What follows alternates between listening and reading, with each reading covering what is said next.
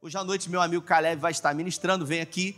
Queria que você estendesse uma de suas mãos para cá. Filho do pastor Levi, na verdade, ele é que o seu pai, aqui ele não é conhecido, e sim você. Estenda de suas mãos para cá. É no nome de Jesus que te agradecemos por tudo o que já aconteceu aqui, mas também com o desejo ardente de ouvir a tua voz, pedimos que o Senhor ministre sobre as nossas vidas. Usa o teu filho nessa noite para a glória do teu nome. Nós declaramos, Pai, que o nosso coração está aberto para ouvir a poderosa palavra, em nome de Jesus. Glória a Deus, querido. Graça e paz. Boa noite. Muita gente chegou aqui cansada, eu acredito. Tem mais alguém que está cansado aqui do trabalho e veio assim mesmo? Meu irmão, Deus tem algo preparado para você. Tava falando essa semana na célula, né, Fabão, Fabãozinho. A gente estava falando, cara, hoje eu quase não vim, cara, eu tava muito cansado hoje. Isso foi terça-feira, eu tava muito cansado. Mas eu cheguei para minha esposa, ela chegou para mim e falou assim: "Vamos na célula hoje?" Aí dentro de mim saiu uma frase: se a gente fizer sempre aquilo que a gente quer, a gente vai ter um resultado muito ruim. Imagina aí, quem é profissional de educação física, o Railan, Railan, se eu comer batata frita e hambúrguer todo dia, que é o que eu gosto, como é que eu vou ficar? Ou como eu não vou ficar, né? Ficar igual o que, o pastor falou aqui agora. A pessoa está ali, não. Então, meu irmão, a gente tem que muitas vezes desafiar aquilo que a gente, que o nosso corpo pede para fazer, mas a gente não dá. Porque existe uma guerra que é entre carne e espírito. Se a gente alimentar mais a nossa carne, a gente não vai querer estar aqui não. Mas você venceu, você está aqui hoje. Você está aqui hoje. E Deus vai falar com você hoje. O título dessa mensagem é sobre você. É sobre mim. Gente como a gente. Todo mundo tem uma história. Todos nós temos uma história. E eu vejo o Fabão. Estava conversando com o Fabão ontem, à tarde aqui. O Fabão contou umas histórias ali, eu, meu Deus do céu, cara. Deus te livrou de um negócio complicado, varão. E muitas outras pessoas que eu não tive oportunidade de conversar, Deus já livrou, Deus já operou, porque Deus é um Deus de histórias. Nós gostamos de ouvir histórias e nós temos a nossa própria história. Gente como a gente. Na Bíblia existem muitas histórias de muitas pessoas, histórias diferentes. A gente conversou terça-feira ainda na célula sobre uma, um, três amigos que serviam a Deus, Sadraque, Mesaque e Abidnego, eles foram lançados numa fornalha, amarrados, e aquela fornalha queimou as amarras e eles foram soltos, mas eles não foram consumidos. Muitas vezes, dentro da nossa história, nós vamos passar por momentos de fornalha, mas esses momentos são apenas para desamarrar algumas coisas que a religiosidade traz dentro da gente, a gente não sabe como tirar. Aí Deus permite vir uma fornalha para tirar essas amarras. Ou talvez um dia de deserto, ou talvez um dia de cova. Gente como a gente, gente de carne e osso, como eu e você, que sentimos medo.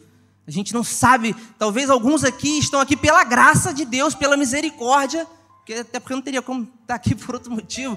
É sempre pela graça e pela misericórdia, mas eu quero dizer que está com medo de alguma situação difícil, alguma situação que realmente tira o seu sono, tira o seu prazer de viver, muitas vezes o inimigo se aproveita disso.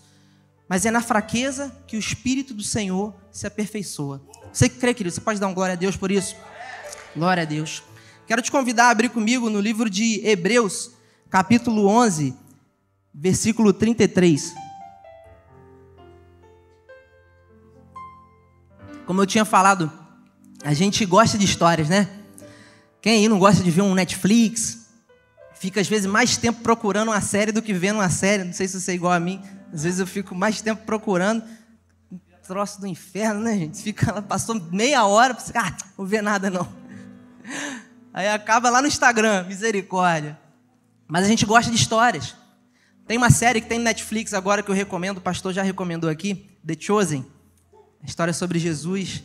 É contada de, um, de uma maneira diferente. E dentro da história de Jesus existem muitas outras histórias que alimentam a nossa fé, nos trazem esperança, porque nada resiste à presença de Jesus. Quando Jesus ele chega no ambiente, a morte ela não pode. A doença ela tem que sair. E se ela permanecer, algo ele quer fazer para nos ensinar. texto de Hebreus, capítulo 11, versículo 33, diz assim: Pela fé, eles conquistaram reinos, governaram com justiça e receberam promessas fecharam a boca de leões, apagaram chamas de fogo e escaparam de morrer pela espada. Sua fraqueza foi transformada em força, tornaram-se poderosos na batalha e fizeram fugir exércitos inteiros. Mulheres receberam de volta seus queridos que haviam morrido, outros, porém, foram torturados, recusando-se a ser libertos e depositaram sua esperança na ressurreição para uma vida melhor. Alguns foram alvo de zombaria, de açoites e outros acorrentados em prisões. Alguns morreram apedrejados, outros foram cerrados ao meio outros ainda mortos à espada. Alguns andavam vestidos com peles de ovelhas e cabras, necessitados, afligidos e maltratados.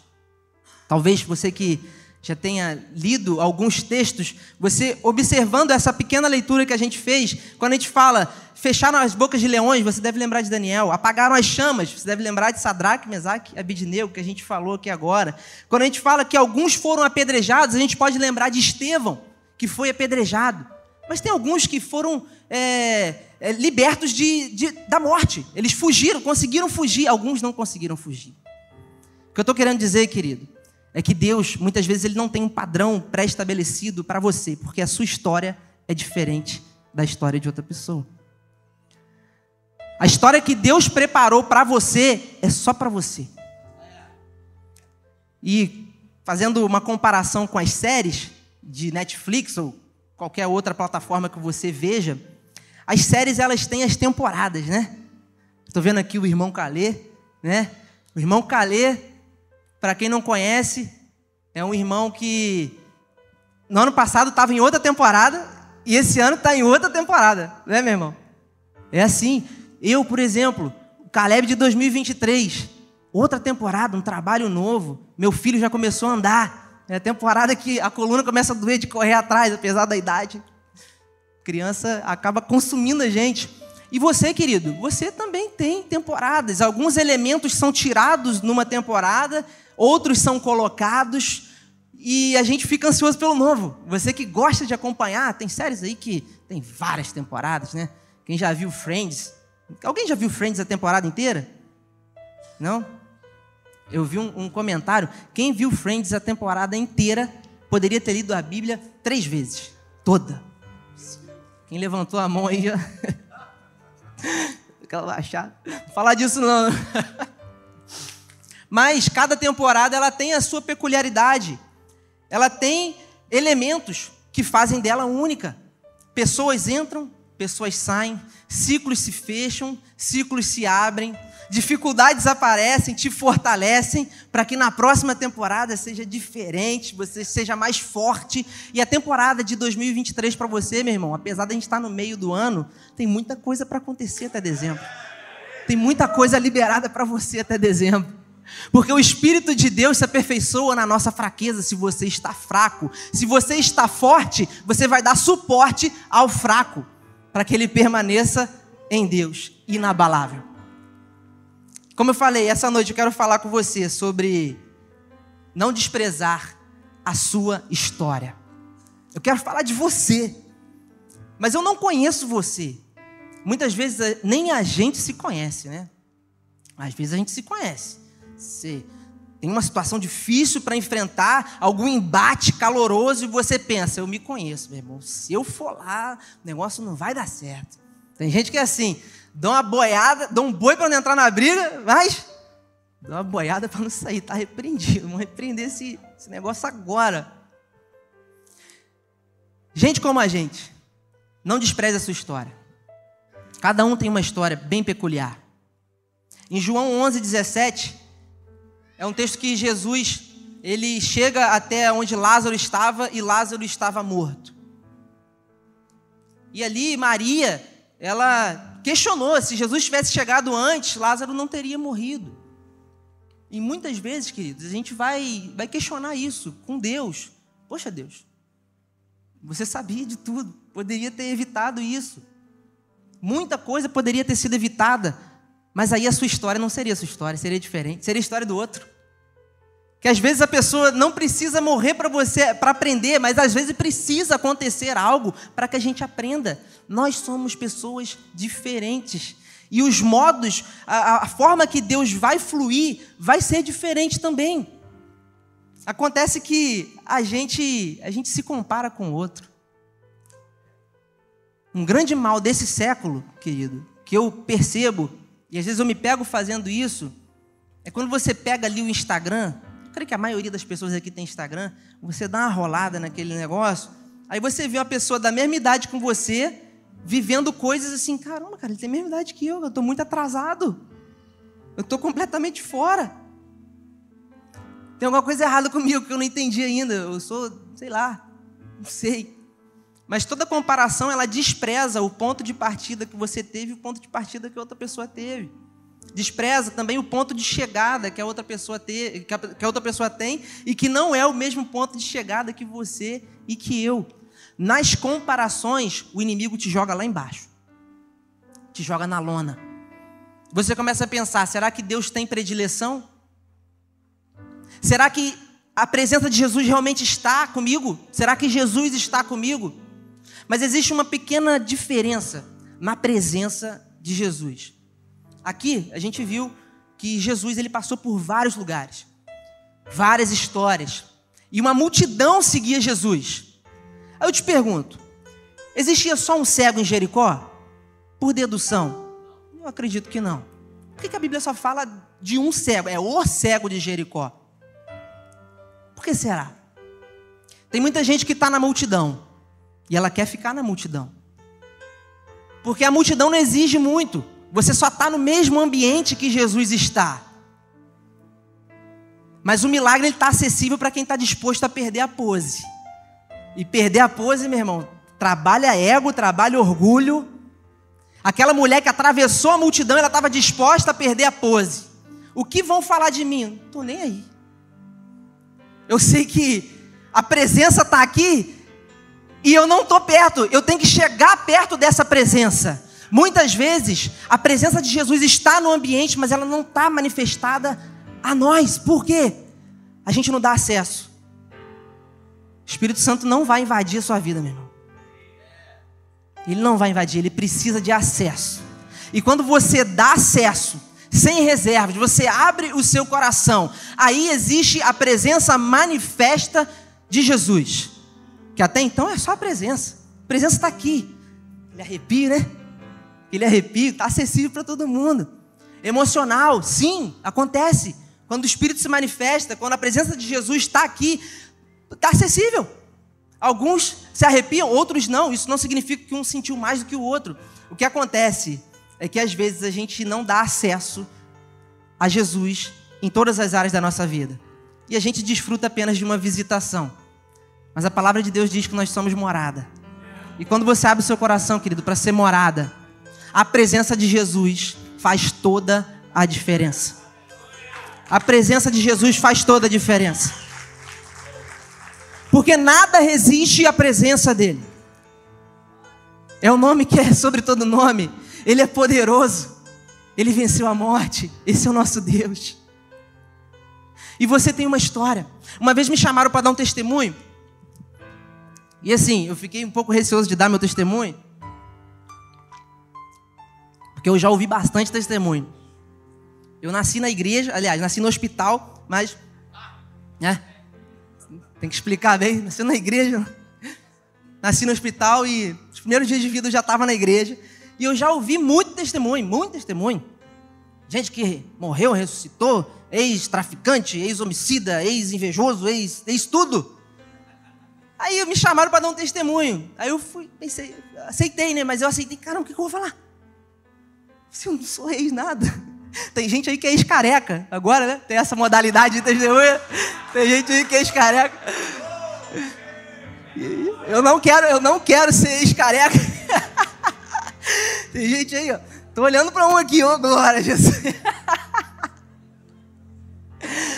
Já pode dar um testemunho na célula, querido. Ex-careca. Aí eu falei, cara, eu sou ex o quê? Pô, não sei, o que, que eu vou falar? Aí eu cheguei pro meu pai e falei, pai, me chamaram para dar um testemunho, não sei o que eu vou falar, eu não, sou, não fiz nada, né? nasci no hospital, fui para a igreja, estou na igreja até hoje. Aí ele, é isso. Aí eu, que impacto do testemunho. Nunca fiz nada, estou aqui, estou bem até hoje. E é isso. Gente, a gente valoriza muito o testemunho da pessoa que foi liberta, que foi tirada do lamaçal. Um dia teve na presença, queimou na presença, pregou no altar, expulsou demônio. Mas de repente aquela pessoa esfriou, desviou, viveu tudo de ruim no mundo. A pessoa voltou. Uau, glória a Deus. É isso. E a gente despreza uma continuidade do que foi feito através dos nossos pais. Eu, o meu testemunho, a minha história, eu sou a continuidade do que Deus começou a fazer no meu pai. É um testemunho que não é muito valorizado, mas a gente precisa começar a valorizar a nossa história. A minha história não é de que eu fui preso, de que eu roubei, eu matei e fiz e aconteci, fui traficante. Não, a minha história não é essa. A minha história é que eu permaneci e eu estou até hoje. Essa é a minha história. E essa é a história que eu profetizo para os seus filhos e os filhos dos seus filhos. A bênção sobre a vida daqueles que temem ao Senhor. Que a Bíblia declara: ensina o caminho, na, eh, ensina a criança no caminho que deve andar. Ou seja, você está lá também, você está no caminho também. Foi assim comigo, e ó, posso atestar para você, deu certo. E dá certo. E dá certo porque Deus é um Deus que quer que a gente tenha continuidade daquilo que foi semeado. E qual que é a sua história? Eu te pergunto, qual é a sua história? Qual é a minha história? O que que, que, que Deus fez na minha vida que eu posso compartilhar? Porque Deus ele atua no meio das histórias. Jesus ele pregava através de histórias. Porque as histórias elas, elas traziam um, um contexto muito mais rico que apenas um conteúdo. Tem gente que tem facilidade para aprender mais com conteúdo, falar teorias. Né? Jesus era prático. Porque o reino de Deus é semelhante a um grão de mostarda. E por aí vai. Porque no reino de Deus é isso, aquilo, aquilo, aquilo, e o pessoal entendia tudo. Paulo diz que nós somos a carta viva lida por todos. Isso significa que a sua história fala sobre ele. E se você deu abertura para Jesus ser o centro da sua vida, a presença de Jesus muda tudo. E você é uma história que está sendo lida pelas pessoas do seu trabalho, pelas pessoas da sua família, pelos seus vizinhos, muitas vezes sem você precisar falar nada. Eu estou num novo trabalho e é interessante que eu estou começando a acessar lugares que eu não conseguiria acessar se eu tivesse em outra função, em virtude do trabalho. Né? Eu tenho trabalhado com visitação médica e eu tenho, eu tenho percebido que as pessoas veem algo diferente na gente. E eu, em nenhum momento, toquei no assunto, sou crente e tal. Já estão me chamando de pastor. pastor. Ora aí, pastor, ora aí, ora aí para a gente almoçar. Num tom de brincadeira, mas eu quero dizer que as pessoas elas percebem que tem algo diferente de você. Porque você é luz, meu irmão. Ser luz aqui dentro da igreja é mole. É mole. Ser luz lá fora, que é o problema. E quando você dá acesso ao Espírito Santo, essa luz ela não se apaga. O fogo nunca dorme. O fogo ele nunca apaga. Você vai estar lá fora iluminando as trevas. Você tá, vai estar lá fora aquecendo aquele que está com frio através da sua história. Não despreze a sua história. Não queira viver a história de outras pessoas. Não ore para que Deus faça com você igual fez na vida do Fabão, igual fez na vida do André, igual fez na vida do pastor Rafael. Ore para Deus fazer exatamente como ele planejou para você. Deus é bom. Deus é bom. Mas para isso, meu irmão, a gente precisa sair da zona do nada. Sabe o que é a zona do nada? Mais conhecida como a zona de conforto. A zona de conforto, chamei de a zona do nada só para ser um pouquinho diferente. Porque a zona de conforto é onde nada acontece. E de repente nem é tão confortável assim. Mas você aprendeu assim e foi ficando assim. E aí você se dá conta que você é o crente Gabriela. O pessoal mais velho já vai se, se ligar o que, que é isso. Nasci assim, cresci assim, vou morrer assim, Gabriela. E não é isso que Deus tem para você. O que Deus tem para você é você sair da zona do nada e acessar algo novo em Deus. Algo novo em Deus é você tomar posse da história que Ele tem para você. e parar de querer o que o outro tem. É o mito da grama mais verde, né? A gente sempre acha que o, o do outro é melhor. O trabalho do outro é melhor. Não, mas no trabalho dele não tem problema financeiro. E quem disse que se trata de dinheiro? Quem disse que prosperidade tem a ver com dinheiro? Prosperidade é não ter falta em nada, assim como Paulo falou, porque eu sei ter muito, mas eu sei também ter pouco. Eu sei o que é estar com fome e eu sei o que é estar satisfeito. Mas a minha fé não depende disso. A minha fé está nele. Porque se eu estou passando por dificuldade, a minha fé está nele. Tudo posso naquele que me fortalece. Eu posso suportar todas as coisas naquele que me fortalece. Meu querido, eu não sei qual que é a temporada que você está vivendo. Se é uma temporada de perseguição. Lembra da série que você viu aí? Que, um, um, um, eu vi uma série legal, recomendo para você, Suits, muito legal. Tem uma parte, uma temporada, que um dos personagens principais ele é perseguido e ele é preso. É uma temporada braba. Meu irmão, vai ter temporada na tua vida que a sensação que você dá é que o mundo conspirou. E tá dando tudo errado. Eu nunca fui de ganhar sorteio. Nem para o ímpio eu ganhava. No jantar dos namorados eu ganhei um sorteio. Tinha 300 pessoas lá. Falei, temporada boa, senhor. Até sorteio eu tô ganhando. Vou jogar na Mega Sena.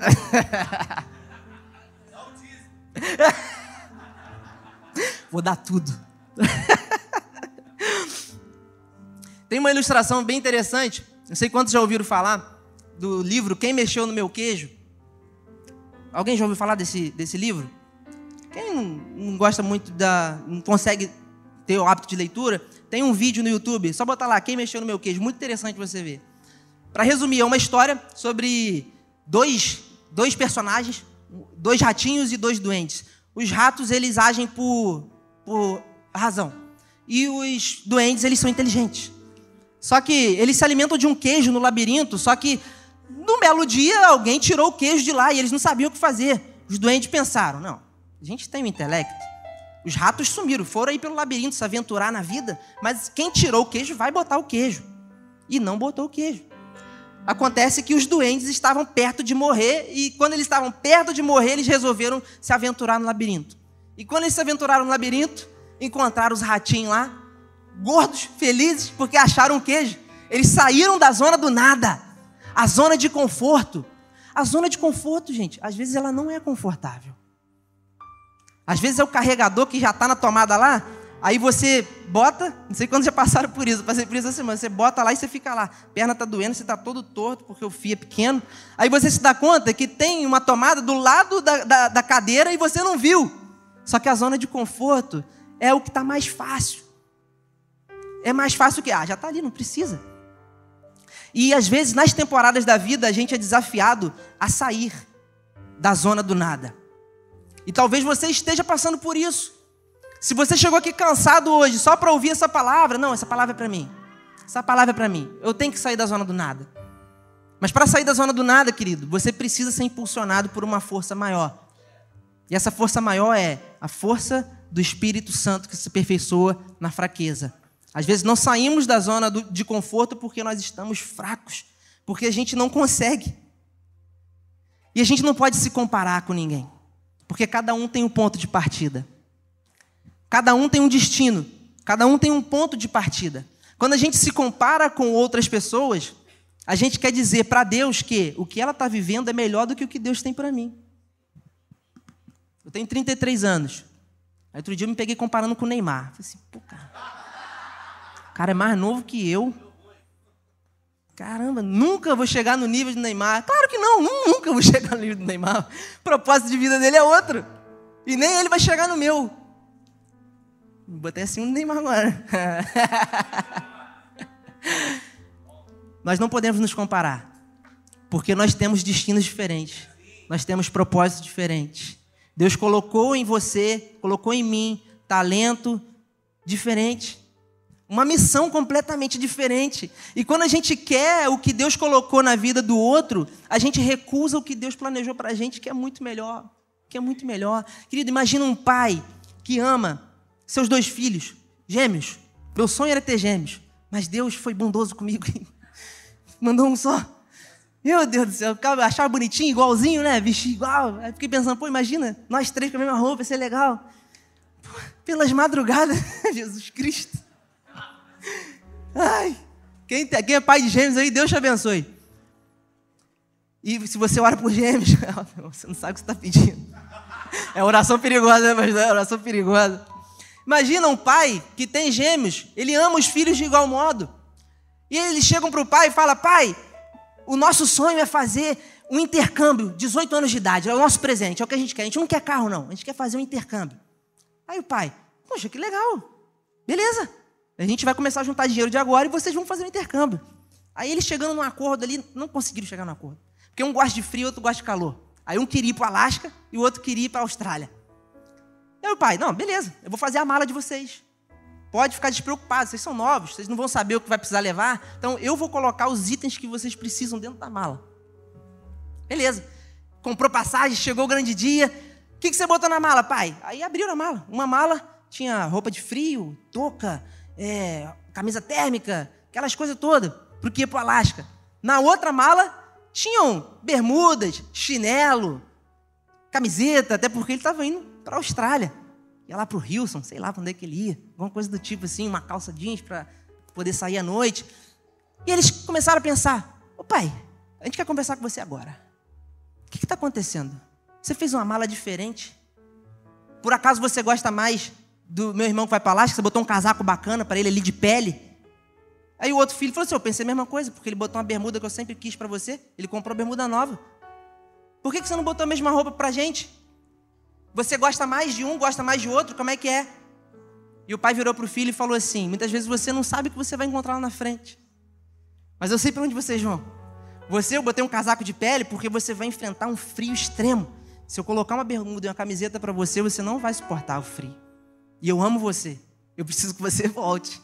E você, filho, eu botei uma bermuda para você e não um casaco de pele, porque você vai para um ambiente que é muito quente, é extremamente seco. E você pode perceber que eu botei também um, uma garrafa para você se hidratar lá, porque lá é seco. E ali ficou um ensino muito claro para os dois filhos que, apesar do pai ter colocado coisas diferentes para um e coisas diferentes para outro, o amor é o mesmo. O que diferencia aqui é o propósito. O destino de um era um e o destino do outro era outro. Querido, cada um de nós somos filhos de Deus. Deus, ele olha para você como um filho. E ele é um pai que nos ama. E Deus colocou dentro de você alguns itens indispensáveis para o seu propósito. E você não pode abrir mão disso, porque a sua história não pode ser desprezada. A sua história é linda, a sua história é única. E quando a gente está bem com isso, a gente se encontra, tudo vai bem. As temporadas da vida vêm e você entende que o que Deus colocou dentro de você é para algo único, algo poderoso que vai impactar vidas ao seu redor. Coloque-se de pé, querido. Eu creio que Deus ele já está falando aqui ao coração de muitas pessoas. Quero te convidar nesse momento a estar tá fechando os seus olhos. Comece a orar, Senhor. Abra os meus olhos para aquilo que eu não consigo ver, mas o Senhor já viu. Assim como esses dois filhos que em algum momento questionaram a predileção do pai, o amor do pai por terem itens diferentes dentro das malas. Senhor, muitas vezes nós questionamos isso dentro de nós. Nós queremos algo que a gente não precisa, porque o nosso propósito é diferente. Faça-nos entender, Pai. Faça-nos entender que aquilo que o Senhor tem para cada um de nós é único, é diferente, é especial. Ajuda-nos, Pai, a não desprezar a história que o Senhor está escrevendo em nossas vidas. Nós queremos dar total acesso ao Senhor nessa noite. Em nome de Jesus, Pai. Em nome de Jesus. Queremos declarar a tua presença nesse lugar. Se você pode, querido, comece a declarar que o nome de Jesus é imutável. Os reinos vêm e vão, mas ele permanece para sempre.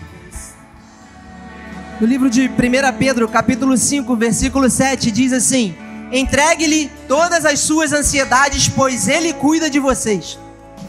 Deus, em toda a sua graça, os chamou para participarem de sua glória eterna por meio de Cristo Jesus. Você que crê, você pode dar um glória a Deus por isso? Nós fomos convidados a participar disso. Assim, depois que tiverem sofrido por um pouco de tempo, ele os restaurará, ele os sustentará, ele os fortalecerá e os colocará sobre um firme alicerce. Essa palavra embasou uma situação que eu vivi, um drama que eu vivi esse ano. Depois de terem sofrido um pouco de tempo, ele os colocará sobre um firme alicerce. Querido, se essa palavra faz sentido para você, eu quero te convidar, em nome de Jesus. Levante suas mãos nesse momento. Comece a clamar por Ele. Espírito Santo de Deus. Eu quero ter a certeza de que, mesmo que eu esteja em tempo de luta, mesmo que eu esteja em tempo de tribulação, o Senhor vai me colocar sobre um firme alicerce, porque a Sua palavra é imutável, o Senhor é infalível, o Senhor não conhece derrota, o Senhor é o Deus da minha história, e eu não vou desprezar a minha história. Em nome de Jesus, fortaleça-nos, ó Pai, para vivermos aquilo que o Senhor sonhou para nós. Em nome de Jesus, em nome de Jesus.